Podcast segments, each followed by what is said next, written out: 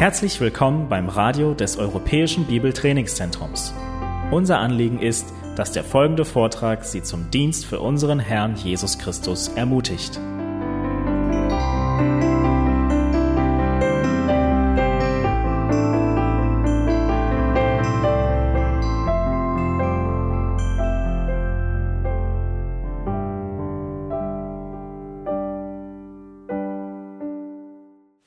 Die Kraft des Evangeliums in der Anbetung Gottes ist erstmal ein etwas sperriger Titel, ähm, unter dem, dem, der ist mir auch mehr oder weniger zugeteilt, zugeteilt geworden. Äh, in den vorherigen Zeiten hatte ich immer ein Seminar über, über Musik gemacht. Das hätte man jetzt genauso gut äh, hier machen können. Ich nehme an, dass einige auch hier sitzen, die ähm, musikalisch begabt sind oder interessiert sind und etwas mit Musik zu tun haben. Das wird ein Anwendungsbeispiel werden heute in dem, was wir, was wir machen, aber wir wollen heute mit dem Thema, äh, die Kraft des Evangeliums in der Anbetung Gottes, das wird ein bisschen auf einem, eine, Ebene, eine Ebene höher sein als jetzt, wie äh, arbeite ich in einem Musikdienst in einer Gemeinde, obwohl das wahrscheinlich für viele von euch auch sehr interessant wäre. Ich möchte aber meinen und das vielleicht als ähm, fast schon Zusammenfassung auch ein bisschen zu geben, der Musikdienst in der Gemeinde muss am Ende ähm, ein, ein ordentliches Verständnis von Anbetung zugrunde liegen. Ja, das ist wirklich extrem wichtig. Wir werden das heute sehen, wie das zusammenpasst. Ähm, das Evangelium oder die Kraft des Evangeliums ist wirklich ein unheimlich wichtiges Zentrum ähm, für Anbetung und Anbetung ist etwas, was wieder in den Musik, äh, zum Thema Musik was ähm, zu tun hat. Wir werden hier und da Anwendungsbeispielen darauf eingehen. Aber erstmal werden wir ein paar Gedanken uns machen müssen. Wir werden uns ein paar Gedanken machen. Willkommen äh, über, über das Thema Anbetung. Ja, was ist Anbetung überhaupt? Ich würde meinen, dass Anbetung eines der meist gebrauchten und gleichzeitig auch eines der miss, meist missbrauchsten Worte ist, die es heutzutage äh, gibt. Wir, wir sprechen ständig von Anbetung als Christen. Ja, wir gehen sonntags in die Gemeinde, um anzubeten. Wir gehen zu äh, irgendwelchen musikalischen Events, um anzubeten. Wir sehen uns selber als, als Anbeter. Wir, wir singen sonntags zur Anbetung. Ständig ist das Wort Anbetung in unserem Mund, aber ich würde meinen, die wenigsten wissen, was das wirklich in der Realität bedeutet oder viele wissen es nicht. Anbetung, es ist auch richtig, dass Anbetung als Wort so oft in unserem Mund ist, denn Anbetung ist wirklich wichtig. Anbetung ist wichtig für unser Leben. Aber bevor wir jetzt uns Gedanken machen darüber, wie das Evangelium mit Anbetung zu tun hat, äh, müssen wir erstmal klären, wie gesagt, was Anbetung selber ist und was es nicht ist. Das ist auch wichtig. Ja, das ist hermeneutisches Prinzip. Wir beobachten nicht nur Dinge, die wir sehen, sondern auch Dinge, die nicht da sind. Ähm, das ist immer ganz wichtig, um Fehler auszu, auszuklammern. Ähm, einen von den, äh, von den Schreibern, die ich zu diesem Thema gelesen habe, er hat, er hat gemeint, dass ähm, wahrscheinlich wir die Generation sind, die, ähm, die das kümmerlichste Verständnis davon hat, was Anbetung eigentlich wirklich bedeutet. Das war wirklich ein etwas schockierender Satz zu lesen und ich musste mir darüber Gedanken machen, ob das wirklich so ist. Und ähm, ich denke, er hat womöglich recht. Er hat womöglich recht, dass wir einer der Generationen sind, die wirklich das kümmerlichste Verständnis von Anbetung hat.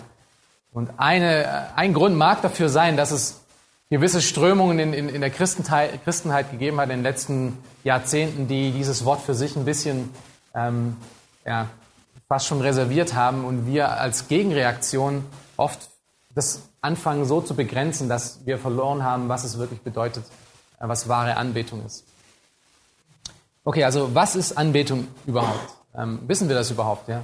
Was unterscheidet sich von äh, christlicher Anbetung zu nichtchristlicher Anbetung? Eine Aussage, die, äh, die die Verdorbenheit des Menschen anbetrifft, ist, dass wir alle Anbeter sind. Jeder von uns ist zur Anbetung erschaffen. Wir sind alles Anbeter. Jeder Mensch betet etwas an, gläubig oder ungläubig. Ähm, wenn ihr mal ein bisschen zurückdenkt in euer eigenes Leben, es sei denn, ihr habt euer Leben schon mit vier Jahren Christus übergeben. Äh, vielleicht gibt es ja solche Menschen ja auch hier. Ähm, aber jeder von euch, der irgendwo später auch zum Glauben gekommen ist, weiß, was er vorgetrieben hat und was er dort angebetet hat, was er seine Zeit, seine Emotionen, seine Hoffnung investiert hat. Das ist äh, sein, sein Götze gewesen, sein, sein Gott gewesen, das, was er angebetet hat. Wir sind also alles irgendwo Anbeter. Aber was unterscheidet nun eine christliche Anbetung von einer nichtchristlichen Anbetung? Nun, wir wollen uns hierfür einiges an Zeit nehmen, um Anbetung etwas besser zu verstehen. Äh, in seinem Buch For the Glory of God schreibt äh, Daniel Block zum Thema Anbetung Folgendes. Und ich zitiere, heidnische Anbetung setzt sein Augenmerk auf gemeinschaftliche und persönliche Rituale, um die Götter mit kleinem g zu besänftigen und um Segen zu erlangen. Für viele Christen heutzutage unterscheidet sich das Verständnis von dem, was Anbetung ist, nicht groß von dem der heidnischen Gottesdienste.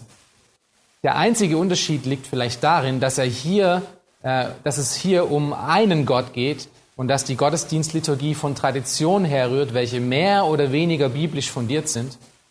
Im Großen losgelöst vom alltäglichen Leben repräsentiert diese Art der Anbetung ein Muster von religiösen Aktivitäten, welche ein tief sitzendes Gefühl der Pflicht gegenüber Gott zugrunde liegt, welchem darin beschäftigt äh, und welche damit beschäftigt sind, Wohlgefallen von Gott zu erlangen. Und dann schreibt er diese markanten Worte, aber dieses Verständnis ist unbiblisch.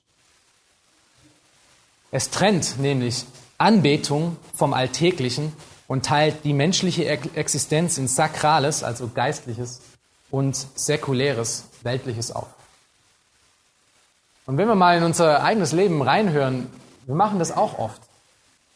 Wir trennen auch oft Anbetung in Geistliches und äh, Weltliches. Ähm, viele Christen, vielleicht nicht ihr, die, die hier sitzen, aber viele Christen denken so. Viele Christen haben ein Gemeindeleben und ein Leben außerhalb der Gemeinde. Sie haben ein Leben, wenn sie mit Christen zusammen sind und dann haben sie das andere Leben noch. Äh, wir hatten früher oft über Missionen und Evangelisation diskutiert und darüber gesprochen, wer wir denn eigentlich als Menschen sind. Wenn, wenn Paulus recht hatte in 2. Korinther 5, ähm, 19 und folgende, sind wir Botschafter Christi. Aber nicht nur, wenn wir Vollzeit-Missionare sind oder Vollzeit-Diener äh, in der Gemeinde, sondern es ist eine, eine Blanko-Aussage für das ganze Leben. Das heißt, auch wenn ich zur Arbeit gehe, bin ich ebenso ein Botschafter Christi, ebenso ein Missionar. Aber irgendwie sind wir an, an diesem Punkt gekommen, wo wir angefangen haben, Weltliches und Geistliches zu trennen. Und Block meint, das ist einer der grandiosesten Fehler, die wir machen können, um Anbetung richtig zu verstehen. Wenn wir denken, dass Anbetung nur dann stattfindet, wenn wir in einem geistlichen Umfeld, geistlichen Modus sind und alles andere davon abtrennen. Anbetung ist demnach kein religiöses Ritual, welches uns Gunst von Gott geben kann, wenn wir es, wenn wir es irgendwie abhandeln. Es ist, auch bloß, es ist auch nicht nur ein geistliches Thema. Anbetung findet auch nicht nur an einem Ort statt wie die Juden damals gedacht haben und wie viele Christen vielleicht heute auch denken. Wenn ich in der Gemeinde bin, dann bete ich an. Wenn ich beim Worship-Event bin, dann bete ich an. Dann, dann findet Anbetung wirklich statt. Wenn ich in meiner stillen Kammer bin und, und meine Bibel aufschlage, dann findet Anbetung statt. Wir, haben, wir sind so oft ortzentriert. Aber dass dem nicht so ist, macht Jesus eigentlich schon im Neuen Testament ziemlich deutlich, oder? Wer, wer kann an, äh, sich an einen, einen Vers erinnern, der das ziemlich deutlich macht? Johannes 4, genau. Ähm, Johannes 4, als er mit der äh, Sam Samar Samariterin oder Sam der Frau Samaria spricht, ähm, macht er ihr was deutlich. Sie war davon überzeugt, dass Anbetung in einem Ort stattfindet. Für, für, für sie als Samariterin war es ähm, Gerizim, der Berg, wo, wo sie angebetet haben. Und sie ist davon ausgegangen, Juden beten in Jerusalem beim Tempel an. Das ist, wo Anbetung stattfindet. Und Jesus spricht zu ihr in Johannes 4, Vers 21 und sagt, Frau, glaube mir, es kommt die Stunde, wo ihr weder auf diesem Berg noch in Jerusalem den Vater anbeten werdet. Was sagt Jesus hier? Er schließt diese beiden Orte nicht aus. Er sagt, es wird nicht nur ein Ort, es wird nicht mehr einen Ort geben, sondern eigentlich wird es wird überall sein. Es, was wir später sehen werden, es wird ein ganzes Leben sein. Dein ganzes Leben wird dieser Ort der Anbetung sein. Es wird nicht mehr nur diesen einen Ort geben. Ähm, was ist Anbetung dann? Wenn es nicht ein religiös-geistliches Ritual ist, das an einem bestimmten Ort stattfindet, äh, wo findet denn nun Anbetung statt? Okay, jetzt gehen wir mal ein paar Definitionen von Anbetung durch und äh, schauen mal, wo, wo wir da hinkommen. Äh, erstmal mit einer ungenauen Definition angefangen. Wenn ihr vielleicht für euch Anbetung definieren würdet, ähm, solche Fragen sind natürlich immer, immer auf eine Art und Weise auch gefährlich, weil kann sehr gut sein, die erste Antwort ist schon die total richtige und dann braucht man gar nicht mehr weitermachen. Aber definiert für mich mal Anbetung. Wenn ihr kurz über Anbetung nachdenkt, was bedeutet Anbetung?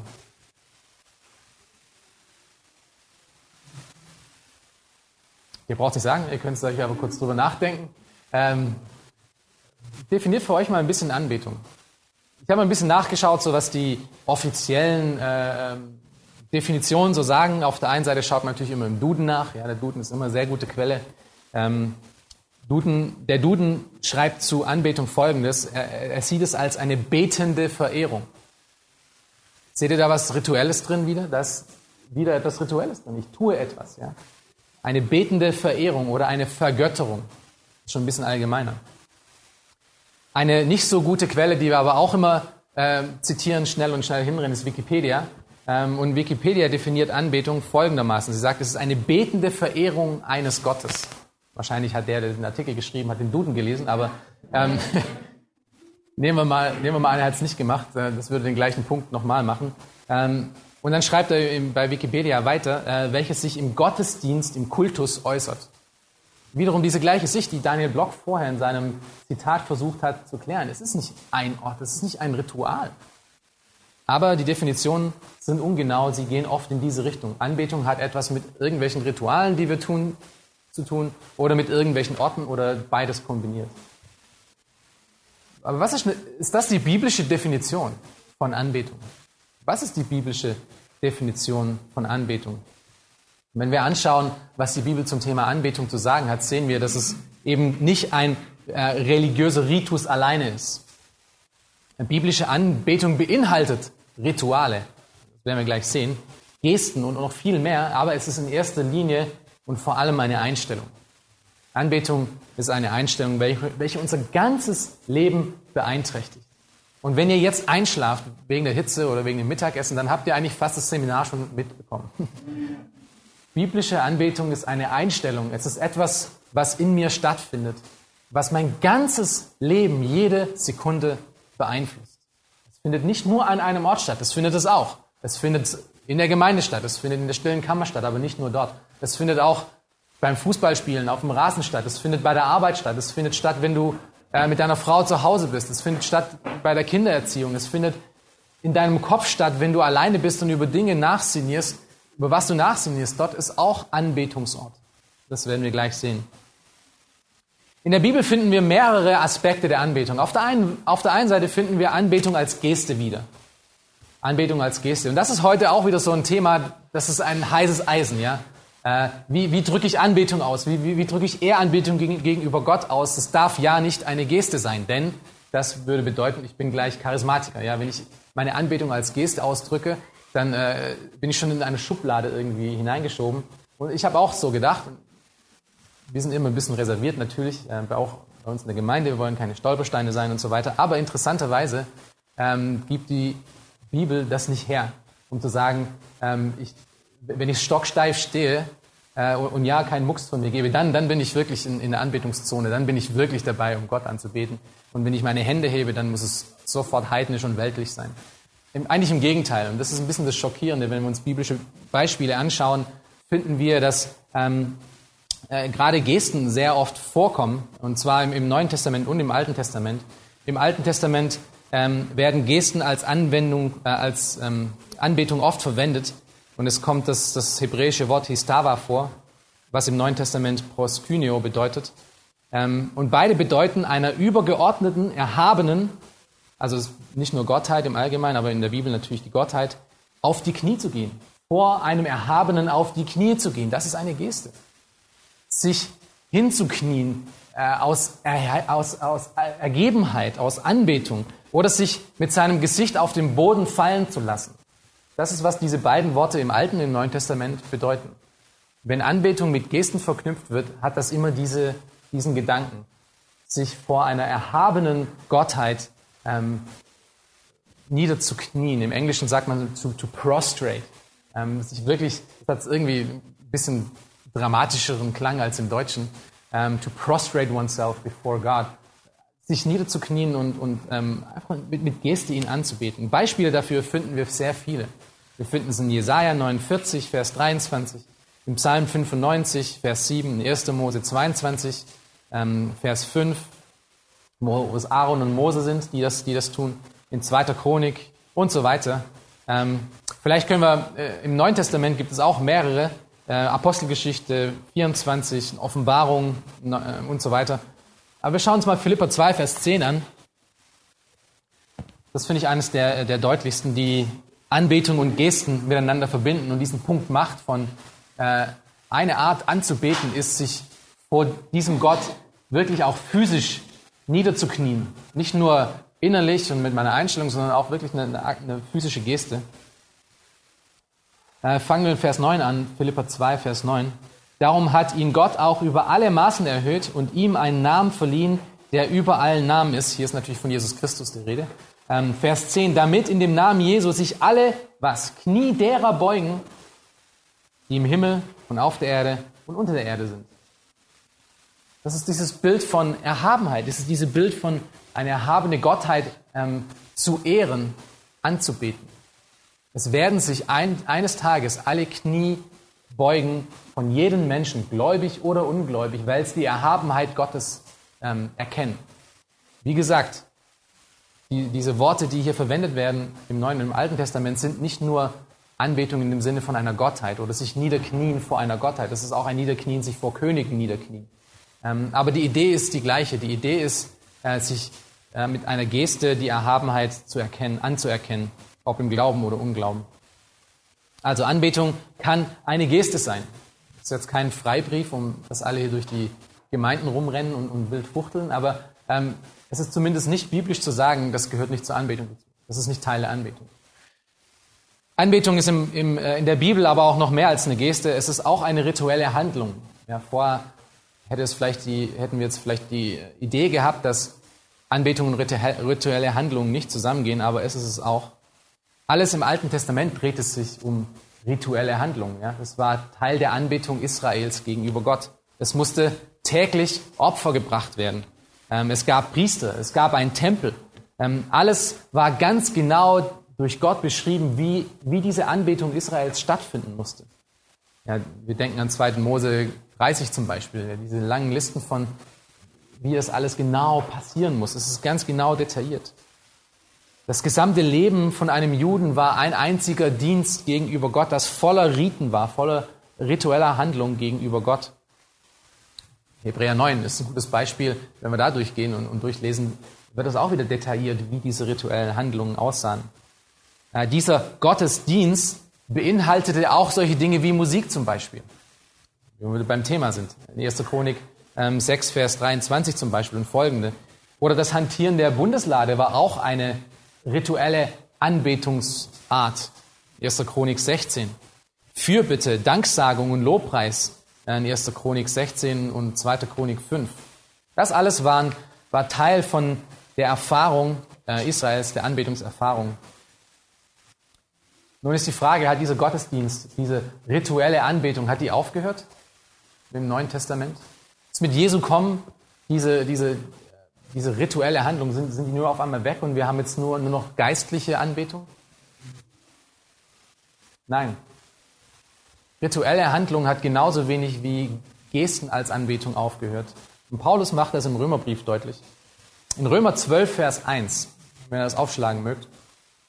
In Römer 12, Vers 1 schreibt Paulus und sagt, ich ermahne euch nun, ihr Brüder, angesichts der Barmherzigkeit Gottes, dass ihr eure Leiber darbringt als ein lebendiges, heiliges, Gott wohlgefälliges Opfer.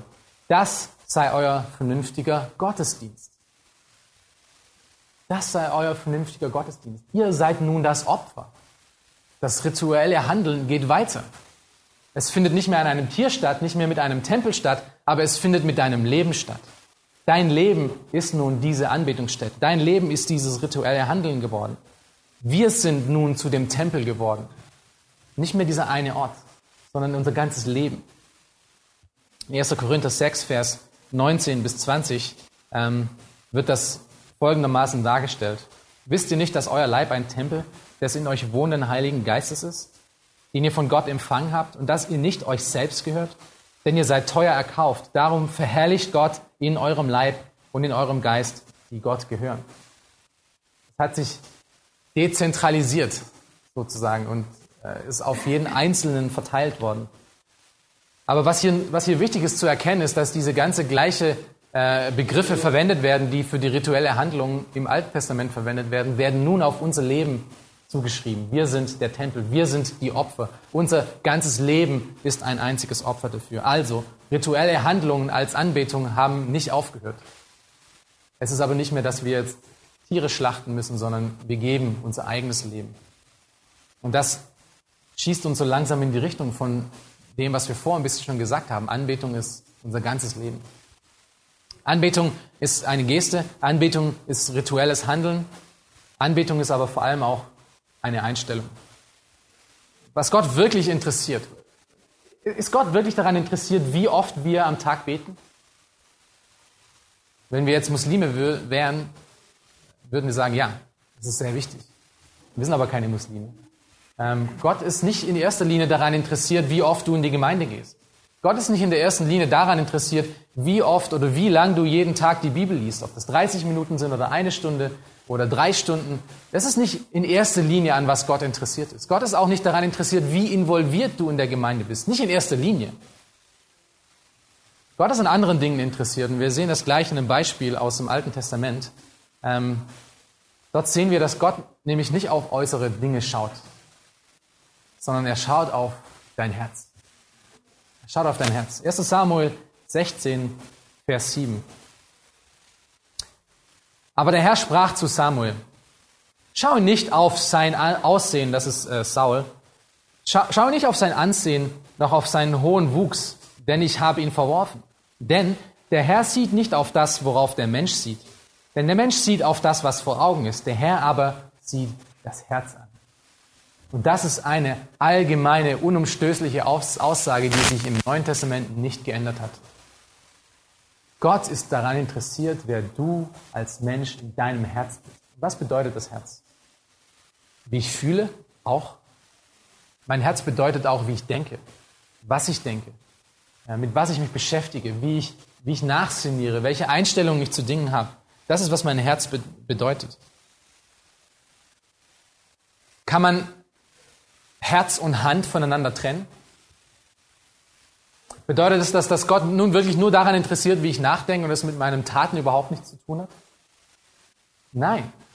Du kannst Herz und Hand nicht voneinander trennen. So wie ich denke, so bin ich. Und so wie ich bin, so agiere ich. Mein Handeln und mein, und mein Tun geht Hand in Hand. Ich kann natürlich das Tun äh, ähm, nachmachen. Ich, ich, kann so tun, als ob ich jemand ähm, wäre, der so aussehen würde, wie ich aussehen sollte. Aber letztendlich, wenn meine Herzenseinstellung korrekt ist, wenn ich richtig motiviert bin mit der richtigen Einstellung, ähm, dann wird es auch in Taten umgesetzt. In 5. Mose 10, Vers 12 bis 13 sehen wir das. Und es ist interessant, Gott fragt hier, äh, äh, Gott bringt hier so ein bisschen den Katechismus-Stil rein. Ja? Katechismen fangen ja immer mit einer Frage an und geben dann die Antwort auf die Frage. Äh, in 5. Mose 10, Vers 12 bis 13 tut Gott das genau und er fragt hier, die Frage ist, und nun Israel, was fordert der Herr dein Gott von dir? Oder ihr könnt euch fragen. Ich frage dich mal, was fordert Gott denn von dir? Thomas, was fordert Gott von dir? Die Antwort kommt. Als nur, dass du den Herrn, deinen Gott, fürchtest, dass du ihn in allen seinen Wegen wandelst und ihn liebst und dem Herrn, deinen Gott, dienst mit deinem ganzen Herzen, deiner ganzen Seele, indem du die Gebote des Herrn und seine Satzungen hältst, die ich dir heute gebiete, zum Besten für dich selbst. Was machst du mit deinem Leben? Was fordert der Herr von dir? Er fordert von dir, wenn dein Leben ein Leben der Anbetung sein sollte, dass du ihn fürchtest, dass du auf seinen Wegen wandelst, dass du ihn liebst, dass du ihm dienst mit deinem ganzen Herzen und deiner ganzen Seele. Das kann man wunderschön an, an einer Hand deutlich machen. Ähm, kein Beamer dabei, aber ich kann es euch mal so zeigen. Ja, 5. Mose 10, 12 bis 13. An Daumen und allem. Mit Daumen angefangen. Fürchten, wandeln, lieben, dienen und halten. Gott zu fürchten, in seinen Wegen zu wandeln, ihn zu lieben, ihm zu dienen und seine Gebote zu halten. Das ist, was Gott von uns möchte. Er möchte, dass wir ihm vollkommen leben. Das ist wahre biblische Anbetung. Das ist biblische Anbetung als Einstellung. Und vielleicht habt ihr gesehen, mit was diese Einstellung anfängt. Was ist das Erste, was in 5. Mose genannt wird? 5. Mose 10. Gott zu fürchten. Das fängt, da fängt es an. Gottesfurcht. Ich kenne es aus den Sprüchen und vielen anderen äh, Bibelstellen, die uns zeigen, so wie ich Gott fürchte, so wird sich mein ganzes Leben danach ausrichten. Es ist, ein, es ist Anbetung als Lebensstil. Nicht als rituelle Handlung alleine, sondern wirklich als, als Lebensstil. Nun ist Anbetung als Lebensstil ein optionales Nebenprodukt für geistlich vorangeschrittene Leute, äh, das ich mir zuwählen kann, so wie es mir gerade passt oder nicht? Nein. Ist Anbetung etwas, für was ich Geld bezahle und irgendwo ähm, zu einem Event gehe und dann bin ich dabei anzubeten? Oder ähm, wenn ich jetzt die nächste Stufe meines geistlichen Lebens ist das, kann ich mir das irgendwann mal zuwählen und sagen, jetzt werde ich mehr zum Anbeter als, als vorher? Nein. Und die Antwort ist nein, weil wir, die Bibel macht es deutlich, wir sind alle zur Anbetung erschaffen. Das ist unsere Bestimmung, das ist, wo wir hingehören. In Johannes 4, Vers, 32, äh, Vers 23 äh, macht es das deutlich. Wir sollen durch, durch unser ganzes Denken und unser ganzes Leben Gott verherrlichen.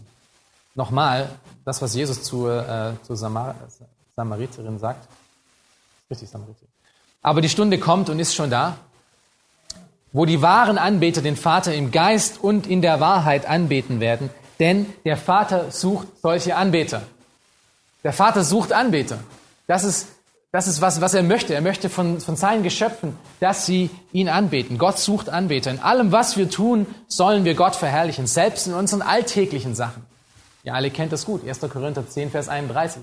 Wahrscheinlich auf jedem, auf jedem äh, diesen, diesen Tischkarten, äh, diesen Flipcharts, die man da immer auf dem Tisch hat, um irgendwie Gebetsanliegen und so mitzukriegen. Das ist einer der meist zitierten Sätze. 1. Korinther 10, Vers 31. Ob ihr nun esst oder trinkt oder sonst etwas tut, tut alles zur Ehre Gottes. Das ist Anbetung. Alles zur Ehre Gottes zu tun. Und was beinhaltet alles, alles? Ihr würdet es wahrscheinlich kaum glauben, aber das, ähm, wenn man sich mal mit dem Griechischen bisschen beschäftigt und hier das Wort alles anschaut und das mal ein bisschen genauer definiert, dann wird man, wird man feststellen, dass alles wirklich alles bedeutet. Es bedeutet wirklich alles, ja? Es ist alles in meinem Leben. Alles. Ob ich esse oder trinke. Und das sind die Beispiele, die wirklich die grundlegendsten Dinge ausmachen. Ähm, und alles darüber hinaus. Somit unser, unser ganzes Leben zu einem Anbetungsort geworden, ähm, wo alles, was wir tun, dazu führt, dass wir Gott anbeten oder halt eben auch nicht. Dann Anbetung ist nach Johannes 4, Vers 23 ähm, nicht nur etwas, zu dem wir erschaffen sind, sondern auch, es ist in zwei Dingen eingeteilt. Ähm, Jesus definiert hier Anbetung als im Geist und in der Wahrheit. Ähm, das sind zwei wichtige Aspekte, die auch unser Leben ausmachen sollen. Im Geist bedeutet, dass wahre Anbetung nur durch Menschen stattfindet, die wirklich im Geist sind. Das heißt, die durch den Geist neu geboren werden. Und das ist vielleicht ganz krass, darüber nachzudenken. Wir werden uns gleich in einem anwendenden Beispiel Gedanken darüber machen, wie das in der Realität aussieht. Aber es ist in, im Geist. Das heißt, Anbetung außerhalb vom Geist findet nicht statt. Ein Mensch, der nicht im Geist ist, der nicht neu geboren ist, der nicht geistlich wandelt, er kann nicht anbeten. Wenn wir mal darüber, über die praktischen Sachen gleich nachdenken, was das zum Beispiel für den Musikdienst alles bedeutet und was ich mit Musik alles machen oder nicht machen sollte, das ist wirklich unwahrscheinlich. Anbetung findet im Geist statt. Ähm, es ist nicht im Fleisch, ja? es ist nicht, nicht in eigenen Werken, nicht in Gutdünken, sondern etwas Übernatürliches findet nun statt in dir. Deswegen ist es im Geist. Und es ist in der Wahrheit. Das heißt, Anbetung, die, die Gott wirklich gefällig ist, ähm, muss Gottes Wahrheit sein. Es muss in der Wahrheit sein, die Gott definiert, wie er sie definiert. Nicht wie meine theologische Schule es definiert oder wie, wie meine äh, Denomination das definiert, sondern wie Gott es in, seinem, in seiner Schrift, in seinem Wort definiert. Es soll Anbetung im Geist und in der Wahrheit sein. Es muss auf Gottes Wahrheit basiert sein. Er definiert, wie ein heiliges Leben auszusehen hat. Er definiert, was es bedeutet, Gott zu fürchten. Er definiert, was es bedeutet, ihn, ihm zu dienen, ihn zu lieben. Im Geist und in der Wahrheit. Und aus diesen Sachen folgt natürlich dann auch, und das ist etwas, wo viele falsch denken, ähm, dass, dass man auch wirklich Gott falsch anbeten kann.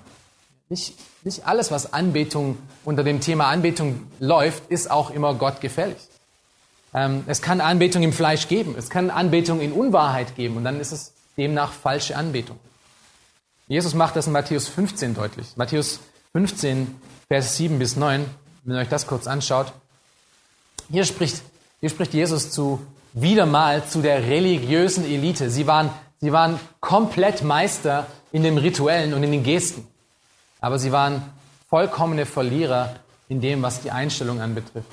Und somit äh, spricht Jesus zu, zu, ihnen und sagt diese krassen Worte, die wir eigentlich fast noch nie zu anderen Menschen gesagt haben. Ähm, aber Jesus sagt es hier zu dieser religiösen Elite. Und er sagt zu ihnen, ihr Heuchler, treffend hat Jesaja von euch geweissagt, wenn er spricht, dieses Volk naht sich zu mir mit seinem Mund und ehrt mich mit seinen Lippen, alles Gesten, aber ihr Herz ist fern von mir. Wiederum, darum geht's. Es geht um das Herz. Es geht darum, was dahinter steckt. Und er sagt hier, vergeblich aber verehren sie mich, weil sie Lehren vortragen, die Menschen Gebote sind. Das ist eine, wirklich eine traurige Wahrheit. Ähm, das betrifft leider viel zu viele Menschen, die sich auf solche Sachen verlassen wie Rituale, dass du Gott mit, mit, ähm, mit den, sogar mit den richtigen Gesten und mit den richtigen Ritualen anbeten kannst, aber mit dem falschen Herz und dass deine ganze Anbetung somit invalidiert. Deine ganze Anbetung ist somit hinfällig, auch wenn du die richtigen Rituale, die richtigen Gesten verwendet hast. Die richtigen Worte. Und trotzdem kann dein, dein ganzes Leben vor ihm ein Gräuel sein. Also falsche Anbetung findet dann statt, wenn sie aus einem unaufrichtigen, unechten Herz kommt.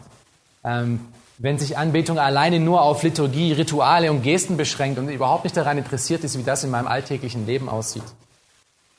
Und vielleicht hat, ich weiß nicht, vielleicht habt ihr ja das schon mal miterlebt. Ich habe das miterlebt in der Zeit, bevor ich zum Glauben gekommen bin.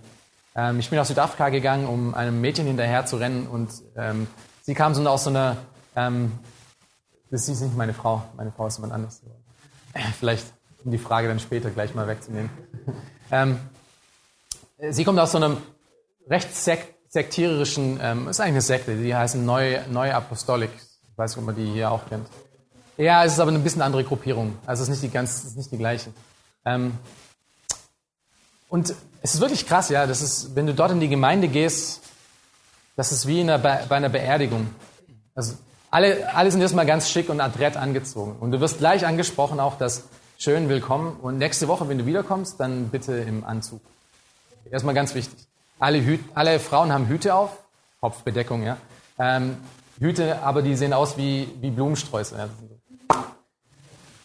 Unglaublich ähm, Paradiesvogel. Dann kommst du da rein und, und alle sitzen mucksmausestill. Du sitzt da. Bestimmt 10 bis 15 Minuten. Und dann kommt irgendwann mal in, in, wie, wie in einem Militärmarsch die Apostel eingelaufen. Die haben Apostel noch, natürlich. Ähm, die kommen eingelaufen und setzen sich dann auf so ein Podest in so einem Halbkreis. Und dann geht das mit dem Gebet los. Und dann während des Gebetes ähm, sind die ganzen Leute, die hinten sitzen, haben ihre Augen offen, um zu schauen, wer seine Augen offen hat. Und daher wirst du angesprochen. Ähm, super heilig an dem Sonntag, ja, wirklich alles super heilig. Und alles ganz hoch theologisch. Aber unter der Woche, und ich, einer von, ähm, von diesen Leuten, die da sehr involviert waren in, in, in diese Gemeinde, war der Vater von, äh, von, von diesem Mädchen. Ähm, wie dieser Mensch seine Mitarbeiter behandelt hat und der Rest der Woche, das, das kann man überhaupt nicht beschreiben. Und das war das Geringste. Also da, was es da alles an Ausschweifungen gab und an Problemen, diese Apostel hatten wirklich recht, alles zu tun. Ja, die konnten mit, äh, mit deiner Frau schlafen, und, äh, die konnten deine Kinder wegnehmen, konnten einfach wirklich alles machen. Aber ritualmäßig waren die alle wirklich dabei. Ja? Gesten und Rituale noch und nöcher. Und das ist eben genau das, was Jesus hier anprangert und sagt, Gott interessiert sich dafür nicht, überhaupt nicht, wenn dein Herz nicht an der richtigen Stelle ist. Und wenn dein Herz an der richtigen Stelle ist, muss man dir nichts gegenüber Gesten und Rituale sagen, weil dann macht es das schon. Deswegen ist diese ganze Gesetzlichkeit, die wir, mit denen wir oft zu tun haben, so tödlich. Weil es uns den Gedanken irgendwie gibt, wenn wir nur diese Dinge tun, ja, ein Christ macht das, ein Christ muss das machen und das und das und das und das und das und das und das, dann ist er wirklich ein wahrer Christ.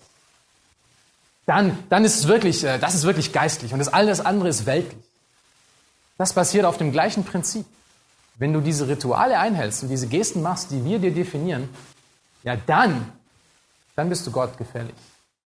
Aber da werden Gesetze gemacht und die werden dann so kolportiert, dass man sagt, wenn man diese Gesetze einhält, diese Rituale, diese Gesten, dann ist man wirklich, ähm, dann ist man wirklich ein guter Christ. Und so ist unser Denken oft völlig, völlig falsch gepolt.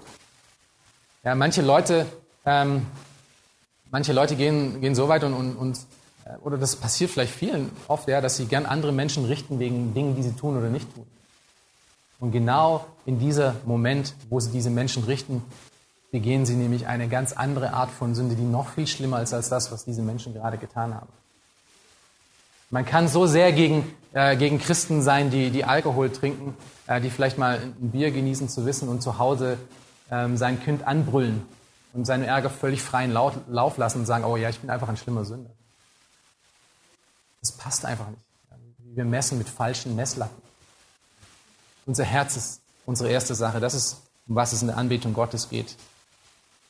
Man kann also mit den richtigen Mitteln auch ähm, Gott falsch anbeten. Lassen Sie es mal kurz als Beispiel anwenden, bevor wir noch in den letzten Minuten dazu, dazu kommen, wie, das Kraft, wie die Kraft des Evangeliums das beeinflusst.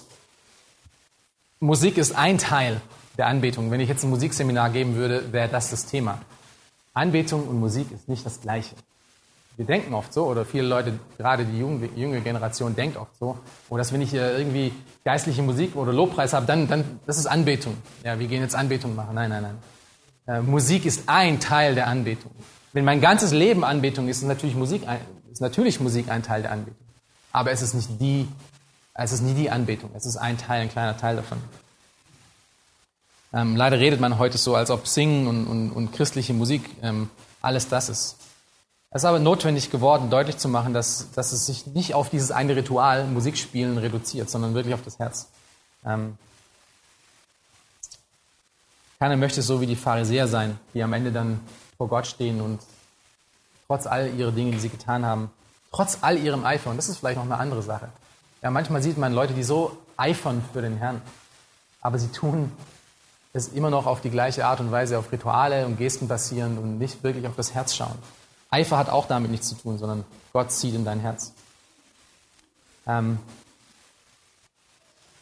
zum, zum Thema Musikdienst, ja, was hat das damit, was hat das damit zu tun? Ähm, Anbetung im, im, mit Musik müssen wir erst so verstehen, dass, dass wenn wir mit unseren Musikern oder mit den Leuten, die in der Gemeinde mit Musik zu tun haben, müssen wir ihnen erstmal klar machen, dass Anbetung nicht, nicht Musik ist, sondern ihr Leben ist Anbetung. Und sie repräsentieren entweder das auf eine positive Art und Weise, auf die richtige Art und Weise oder halt eben falsch. Und wir müssen ihnen lernen, von diesem Ritualdenken wegzukommen, auf ein Denken von, wie sieht denn dein Herz aus, wenn keiner, rein, wenn keiner da ist? Weil du bist nicht besser oder schlechter als so, wie du denkst. Und so wie du denkst, kann kein Mensch sehen. Es ist nur was, was in dir stattfindet. Und da fängt es an. Ja, da fängt es an. Wie, wie sehe ich denn Gott? Wie, wie reagiere ich denn über Gott? Wie denke ich denn über Gott? Das ist die erste, erste Linie. Okay. Die wahre Anbetung findet aber in der Kraft des Evangeliums statt. Und jetzt kommen wir wieder äh, zurück zum Thema und das wollen wir in den letzten knapp 20 Minuten ähm, versuchen durchzugehen. Äh, die Kraft des Evangeliums ist drei Dinge in Bezug auf Anbetung. Auf der einen Seite ist die Kraft des Evangeliums die Voraussetzung für wahre Anbetung. Dann ist es der Inhalt wahrer Anbetung. Und es ist auch der Motor wahrer Anbetung oder die Triebkraft wahrer Anbetung. Also wir haben die Kraft des Evangeliums als Voraussetzung für wahre Anbetung. Wir haben es als den Inhalt von wahrer Anbetung und wir haben es als den Motor oder die Triebkraft wahrer Anbetung. Voraussetzung für wahre Anbetung. Relativ simpel. Römer 1, 16 bis 17. Denn ich schäme mich nicht des Evangeliums von Christus, denn es ist Gottes Kraft zur Errettung für jeden, der glaubt, zuerst für den Juden und dann auch für den Griechen. Denn es wird darin geoffenbart, die Gerechtigkeit Gottes aus Glauben zum Glauben, wie geschrieben steht, der Gerechte wird aus Glauben leben. Das beeinflusst mein Leben. Das Evangelium macht etwas mit meinem Leben. Es macht mich nicht nur gerecht, es beeinflusst mein Leben. Errettung ist notwendig, um Gott anzubeten. Es ist notwendig, notwendig weil wir ohne diese Errettung, ohne, ohne, das, ähm, ohne diese Kraft durch, durch, durch Gottes ähm, Evangelium in unserem, in unserem Herzen, in unserem Leben, weil wir ohne das vollkommen verloren sind. Epheser 2, Vers 1 bis 3, kennt ihr bestimmt auch alle gut.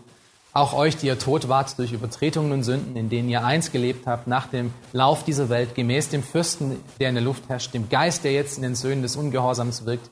Unter ihnen führten auch wir alle einst unser Leben in den Begierden unseres Fleisches, indem wir den Willen des Fleisches und der Gedanken taten. Und wir waren von Natur Kinder des Zorns, wie auch die anderen. Epheser 2, 1 bis 3 beschreibt, was, wie ein Mensch aussieht, bevor die Kraft des Evangeliums angekommen ist. Und dann Epheser 4, Vers, äh, Vers 4, Epheser 2, Vers 4 bis 5 beschreibt, die Kraft des Evangeliums? Was passiert an dem Punkt, wenn diese Kraft eintrifft? Epheser, 4, äh, Epheser 2, Vers 4 bis 5.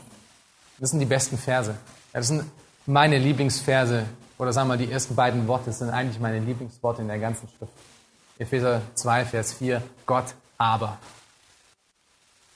Das ist so kräftig. Wenn man, wenn, man, wenn man hier gerade gesehen hat, wie er die Menschheit beschreibt, so wie wir alle waren. Wir waren vollkommen verloren in unseren Sünden. Es ist egal aber, wer du warst und was du gemacht hast, denn, denn Gott ist viel mächtiger. Gott aber. Gott aber, der reich ist an Erbarmen, hat um seiner großen Liebe willen, mit der er uns geliebt hat, auch uns, die wir tot waren, durch die Übertretungen mit dem Christus lebendig gemacht. Aus Gnade seid ihr errettet. Das Evangelium Gottes fängt mit Gott an. Es fängt mit einem Gott aber an. Es bewirkt was? Es bewirkt neues Leben. 2. Korinther 5, 17. Neue Kreatur. Ja, das Alte ist vergangen, das Neue ist da. Ähm, wir sind aber nicht nur positionell vor Gott gerechtfertigt, was stimmt. Uns, ist nicht nur unsere, uns wird nicht nur unsere Sünden vergeben, was stimmt. Was stimmt. Es beginnt auch ein Heiligungsprozess, der für den Rest von unserem Leben an, ähm, anhält. Und der erst an, einem, an, unserem Tod oder bei der Wiederkunft von, von Christi ähm, vollendet ist. Wir haben aber dazu, neben all dem, noch eine noch neue Berufungen bekommen. Wir sind nicht nur von Sklaven unserer Sünde zu Sklaven Christi geworden, was auch wahr ist. Wir sind nicht nur von, von Feinden zu Freunden geworden. Wir sind nicht nur äh, all diese Dinge geworden, sondern wir sind auch von Verurteilten zu Priestern geworden. In Offenbarung 1, 5 ähm, bis 6 oder 5b bis 6a, wenn man genauer ist, ähm, schreibt Johannes folgendes. Ihm, der uns geliebt hat und uns von unseren Sünden gewaschen hat durch sein Blut und uns zu Königen und zu Priestern gemacht hat für seinen Gott und Vater. Da ist es. Die Kraft des Evangeliums in Jesus Christus hat uns zu Priestern und zu Königen gemacht. Was sind Priester vor allem im Tempel gewesen? Sie waren Gottesdiener zur Anbetung. Wir sind Anbeter geworden durch das Evangelium. Gott hat uns alle zu Anbetern gemacht in seinem Haus. Anbetung ist ein Kennzeichen eines Erlösten. Man wählt nicht aus, um Anbeter zu werden. Man, entweder man ist ein Anbeter oder man ist kein Anbeter. Aber man kann sich das nicht auswählen. Wir sind alle dazu gemacht worden durch die Kraft des Evangeliums. Die Kraft des Evangeliums ist die Voraussetzung für wahre Anbetung. Lass uns das Beispiel nochmal anwenden an dem Thema Musikdienst, weil das ja so ein bisschen mein Steckenpferd ist und vielleicht einige von euch auch gedacht haben, dass es heute um Musik geht. Ähm, was bedeutet denn das für den Musikdienst in der Gemeinde? Und vielleicht stimmt jetzt da nicht jeder damit überein, aber wenn wahre Anbetung nur im Geist stattfinden kann, wenn wahre Anbetung nur dann stattfinden kann, wenn jemand wirklich errettet worden ist und neu ist, was machen Ungläubige dann in der Anbetung in der Gemeinde? Wieso bringen wir ungläubige Menschen auf die Bühne, um Teil der Anbetung zu werden? Ich verstehe die Pragmatik davon. Ja, wir wollen, dass sie ja, evangelisiert werden. Wir wollen, dass sie äh, mit, mit, Menschen, die wirklich Jesus lieben, in Kontakt kommen. Ähm, es ist wirklich ein nobles Anliegen. Und ähm, es gibt auch einige Menschen, die dadurch zum Glauben gekommen sind. Ja, tolles praktische Anwendung. Aber sie, diese Menschen sind dabei nicht, nicht dabei, um Gott anzubeten. Sie sind ein schlechtes Beispiel für viele andere in der Gemeinde, was es bedeutet, Gott anzubeten. Weil Anbetung findet nur dann statt, wenn wirklich erlöste Menschen Gott anbeten. Das ist eine ganz praktische Ausführung von dem, was es bedeutet, ähm, dass das Evangelium die Voraussetzung für wahre Anbetung ist. Die Kraft des Evangeliums muss in einem Menschen stattgefunden haben, ansonsten findet keine Anbetung statt. Jesus sagt in Johannes 14, 6, ähm, ich bin der Weg und die Wahrheit und das Leben. Niemand kommt zum Vater nur durch mich. Es muss auf ihn fokussiert sein, in ihm sein. Und jedes Leitbild, wenn es eins gibt, äh, der Gemeindemusik, ähm, und die wenigsten Gemeinden haben eins, ähm, sollten diesen Punkt deutlich machen, dass das Sonntagsgottesdienst, was ja die Anbetung Gottes definiert, sollte von gläubigen Menschen gestaltet sein, soweit es uns möglich ist, das zu erkennen. Ja, wir wollen Priester in der Gemeinde nicht nach Fähigkeiten, sondern vielmehr nach ihrem Leben aussuchen, nach ihrem Herzen. Nicht nach den Fähigkeiten, die sie alle drauf haben, nicht nach Gesten und Ritualen, sondern nach dem, was wirklich hier drin stattfindet. Zweitens ist die Kraft des Evangeliums auch der Inhalt von wahrer Anbetung. Ähm, das sehen wir ganz oft bei Paulus als Vorbild. Äh, 1. Korinther 2, Vers 1 zum Beispiel, schreibt Paulus folgendes. So bin auch ich, meine Brüder, als ich zu euch kam, nicht gekommen, um euch in hervorragender Rede oder Weisheit das Zeugnis, das Zeugnis Gottes zu verkündigen. Denn ich hatte mir vorgenommen, unter euch nichts anderes zu wissen, als nur Jesus Christus und zwar als gekreuzigt. Was war der Inhalt von Paulus' Predigten? Was war der Inhalt von, von Paulus' Dienst, von seinem Schreiben, von seinem Leben, von allem, was er, was er getan hat und gesagt hat? Es war die Kraft des Evangeliums. Es war Jesus Christus. Er ist die Kraft des Evangeliums. In ihm finden wir das, was Paulus, was Paulus alles wissen wollte. Ich will nichts anderes wissen, außer Jesus Christus und ihn als gekreuzigt. Das bedeutet natürlich nun nicht, dass es keine anderen Themen gibt. Ja, wir sollen, wir sollen die, den gesamten Ratschluss Gottes predigen. Wir sollen uns mit dem gesamten Ratschluss Gottes beschäftigen. Das ist mehr noch als Jesus Christus, den Gekreuzigten. Aber es führt immer dahin. Das ist, das ist immer das Endziel, wo alles irgendwo enden muss. Ja, ich muss das Evangelium und die Kraft davon deutlich machen. Und das ist, was Paulus in seinen Dienst ausgemacht hat.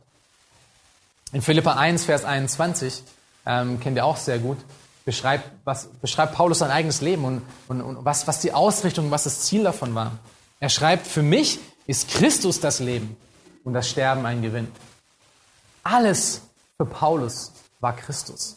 Es ging um Christus, um ihn, um die Kraft des Evangeliums. Und im selben Brief macht er diesen Punkt nochmal deutlich in Philippa 3, Vers 12 bis 14.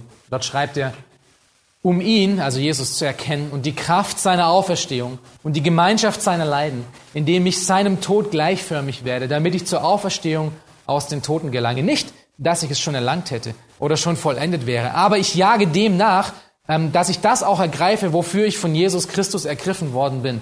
Brüder, ich halte mich selbst nicht dafür, dass ich es ergriffen habe. Eines aber tue ich. Ich vergesse, was da hinten ist und strecke mich aus nach dem, was vor mir liegt und jage auf das Ziel zu, den Kampfpreis der himmlischen Berufung Gottes in Christus Jesus. Das ist, was ihn angetrieben hat. Das war sein ganzes Leben, war darauf fokussiert. Sein Lebensinhalt war Jesus Christus, war die Kraft des Evangeliums. Jesus Christus war sein Leben und Reden. Es gab für ihn nichts anderes. Es war seine Ausrichtung. Und so sollten wir Christenmenschen eben auch sein. Und Paulus sagt das im nächsten Vers. Philippa 3, Vers 15. Er sagt folgendes. Lasst uns alle, die wir gereift sind, so gesinnt sein. So gesinnt sein, dass Christus unser Alles ist. Dass die Kraft des Evangeliums der Inhalt unseres Redens, unseres Lebens ausmacht. Und dieser Inhalt ist wirklich wichtig. Ohne die Kraft des Evangeliums als Inhalt unserer Anbetung verzerren wir das Evangelium selbst. Äh, Brian Chappell schreibt in seinem Buch Christ-Centered Worship folgende notwendige Worte. Er sagt, wir müssen wieder mal daran erinnert werden, dass das Evangelium nicht nur, eine, nicht nur ein Evangelisationsplan ist. Viel, vielmehr ist es die frohe Botschaft, wie Gottes Vorsehung unser gesamtes Leben beeinflusst, und zwar Tag für Tag. Das Evangelium ist nicht nur ein Werkzeug, was Menschen zum Glauben bringt, sondern es ist etwas, was uns äh, was uns im Alltäglichen Kraft und Hoffnung gibt, um jeden Tag aufs Neue für Gottes Ehre zu gestalten. Es gibt uns Hoffnung für die Zukunft und es gibt uns Sicherheit für das Heute. Das Evangelium ist so viel mehr als nur eine Botschaft der Errettung. Es ist etwas, was jeden Tag unser Leben beeinflussen sollte. Und was hat Gott getan? Wie ist es nun wichtig für meinen Alltag? Nochmal Epheser 2, Vers 4 bis 5. Wir haben es gelesen, Gott aber, der reich ist an Erbarmen, hat uns um seiner großen Liebe willen, mit der er uns geliebt hat, auch uns, die wir tot waren, durch die Übertretungen mit, der, mit Christus lebendig gemacht. Und wie hat er das gemacht? Wie sind wir errettet worden? Aus, aus Gnade. Wir sind aus Gnade errettet worden. Das bedeutet, dass wir in unserem Leben auch ebenso gnädig leben sollen, wie wir, äh, wie Gott uns Gnade gegeben hat oder beziehungsweise wie er das getan hat. Wie hat uns Jesus erlöst? Wir haben es nicht verdient. Er hat uns erlöst, er hat uns Erlösung gegeben, er hat uns Vergebung gegeben, er hat uns neues Leben gegeben, er hat uns Hoffnung gegeben, er hat uns Freude gegeben, er hat uns Sieg über die Sünde gegeben, er hat uns tägliche Liebe gegeben, er hat uns Erneuerung gegeben, er hat uns Heilung gegeben, er hat uns Friede gegeben.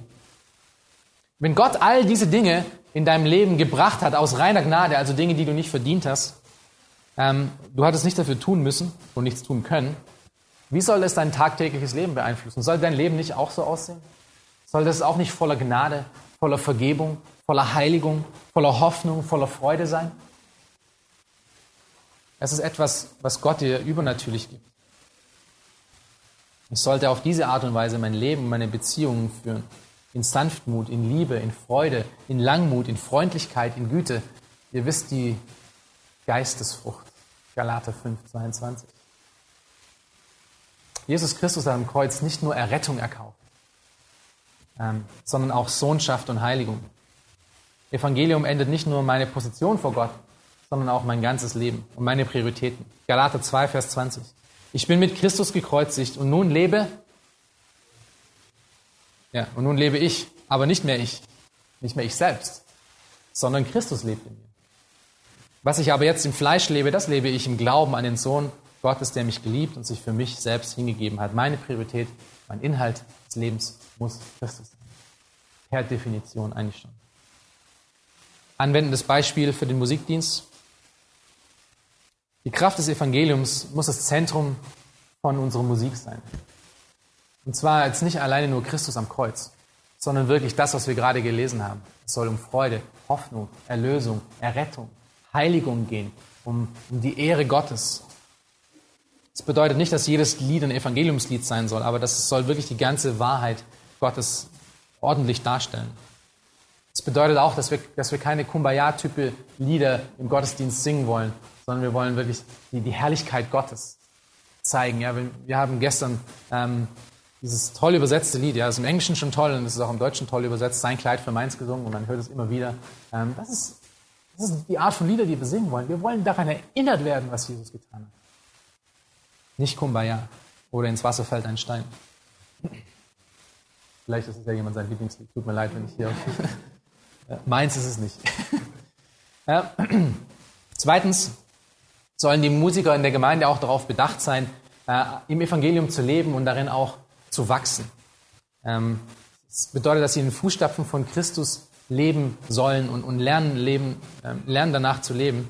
Wir haben es beim Paulus, bei, bei dem Beispiel von Paulus schon gesehen. So sollten auch wir sein. Es sollte eine, ein Leben der Hingabe sein, ein Leben, welches sich danach ausstreckt, nach Christus zu wandeln. Und das kann auf viele Art und Weisen passieren. Ähm, aber die Zeit fehlt jetzt dazu, um das alles auszu, ähm, auszudetaillieren. Gehen wir zum letzten und dritten Punkt. Die Kraft des Evangeliums ist der Motor wahrer Anbetung, die Triebkraft, der Motor. Als der Apostel Petrus äh, an Pfingsten zu den Juden sprach, was passierte da? 3000 Seelen wurden bekehrt, oder? Wir wollten alle mal gern da sein. Ich würde gern an diesem Moment da gewesen sein, um das gesehen zu haben, was, was da passiert. Apostelgeschichte 2, Vers 41 bis 42 ähm, beschreibt diese Situation. Und es beschreibt, ähm, ich lese es kurz vor, weil es beschreibt nämlich, was, ähm, was damit passiert. Diejenigen, die nun bereitwillig sein Wort annahmen, ließen sich taufen und es wurde an jedem Tag etwa 3000 Seelen hinzugetan. Und sie blieben beständig in der Lehre der Apostel und in der Gemeinschaft und im Brotbrechen und in Gebeten. Das sind alles Gesten der Anbetung. Aus ihnen sind Anbeter geworden. Das ist, was, äh, was sie angefangen hat zu motivieren. Der, dieser Motor ist angesprungen, die Zündkerze hat gezündet und sie sind zu Anbetern geworden und sie haben es angefangen zu tun. Wir benötigen aber diese Triebkraft auch, weil, oder wahrscheinlich weil, oder teilweise weil, wir selbst in unserer Anbetung oft sündigen, oder? Unsere Anbetung ist alles andere als perfekt. Wir brauchen aber die Kraft des Evangeliums, um Gott wahrhaft anzubeten, weil es vor einem heiligen Gott ist und unsere Anbetung ist alles andere als heilig. Wir brauchen Gottes Kraft, Gottes Kraft durch das Evangelium, um ihn richtig anzubeten. Und das ist doch das Evangelium, oder? Wir können vor Gott gerecht stehen, nicht, nicht weil wir es würdig waren oder weil wir es verdient haben, sondern weil Jesus Christus am Kreuz es bezahlt hat und durch seine Auferstehung uns neues Leben gegeben hat. Er hat unsere Schuld beglichen und hat uns neue Kleider gegeben. Unsere Gerechtigkeit, die wir für Gott haben, ist, ist eine fremde Gerechtigkeit, ist nicht unsere.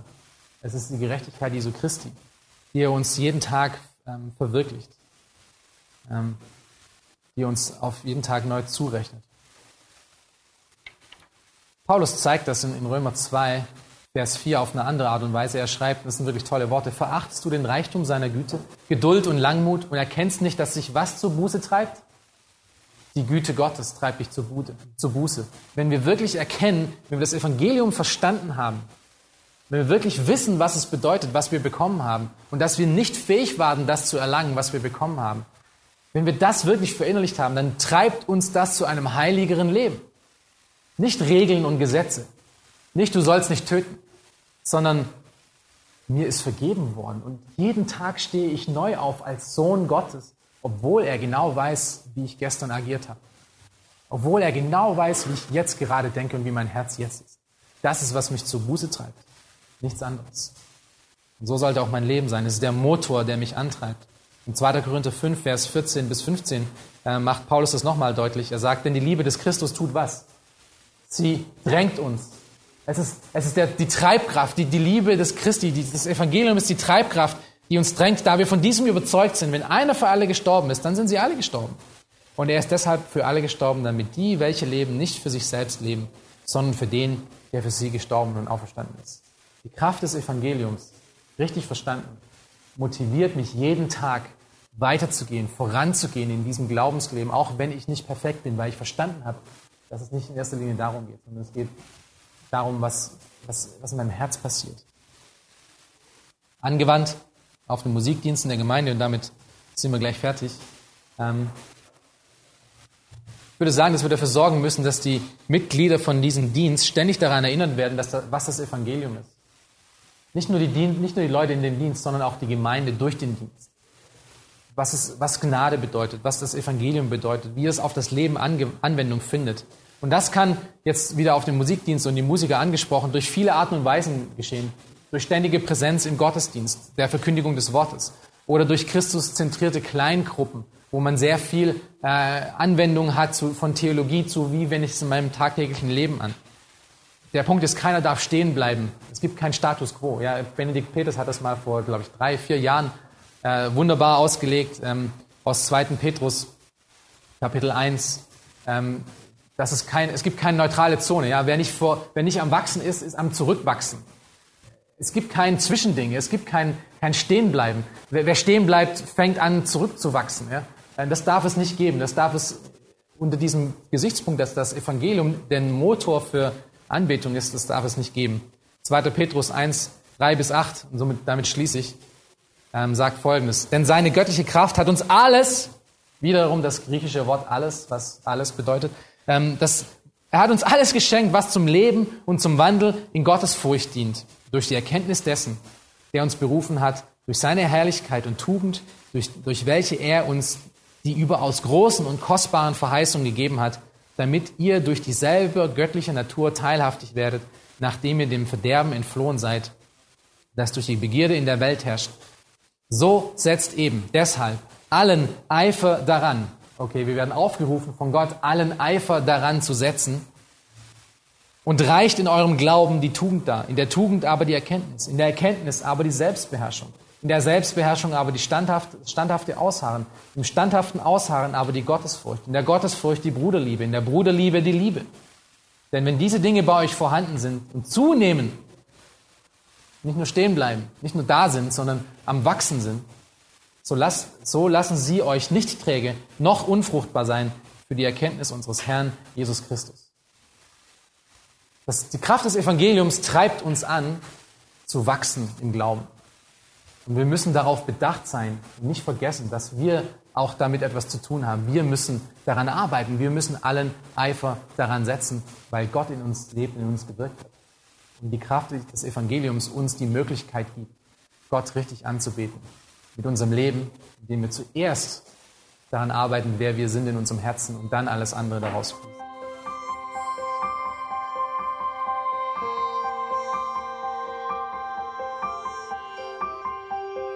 Auf Wiederhören und bis zum nächsten Mal beim EBTC Radio.